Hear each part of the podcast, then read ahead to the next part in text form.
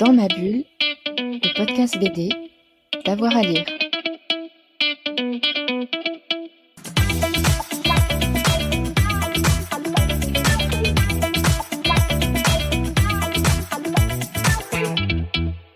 Donc, moi, j'ai sorti Le Muret de Céline Frépon et Pierre Bailly.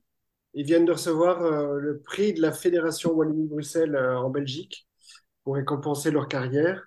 Euh, donc, c'est l'auteur de Petit Poilu, euh, enfin, les auteurs de Petit Poilu. Mais ils ont fait un récit euh, ado chez Casterman qui est super juste et super bien senti. et voilà, donc je pense que si des gens ont aimé Eddie Noé, c'est une bonne, c'est une bonne lecture. J'ai pris Phase 7, qui est un bouquin d'Alex Langstreff qui est publié à l'Employé du mois. Euh, donc c'est moi qui le publie, donc c'est un peu... euh, mais bon, ce qui est super, c'est que c'est un auteur qui parle de son, son parcours euh, pour devenir auteur de bande dessinée. Donc il raconte euh, comment il a adoré la bande dessinée petit, ce qu'il lisait petit, puis euh, comment la lecture de Scott McCloud va complètement changer sa vision de la bande dessinée, qu'il va décider d'en faire.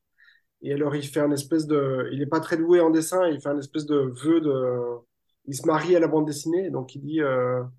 il se met un anneau et tout, et il dit Je vais dessiner de la bande dessinée tous les jours de ma vie. Et il sait euh, quel jour il l'a pas fait, euh, les trois jours où il l'a pas fait, il s'en souvient. Et voilà, et on voit son trait qui progresse au fur et à mesure du bouquin et tout ça, et c'est super inspirant. Et euh, c'est quand même un bouquin que j'ai une fois vendu à Angoulême et que euh, le lecteur est revenu l'année d'après en disant qu'il avait, grâce à ça, quitté son boulot et qu'il faisait enfin ce qu'il voulait. Donc voilà, bon livre à lire.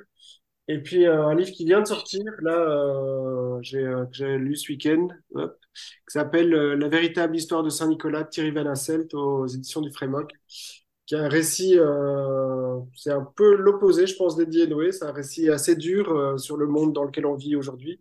C'est très contemporain, mais voilà, c'est d'une version plus sombre. et c'est un bouquin magnifique. c'est chaque fois deux illustrations à l'aquarelle par page. Et voilà, ça vaut vraiment le détour. Dans ma bulle, le podcast BD, d'avoir à lire.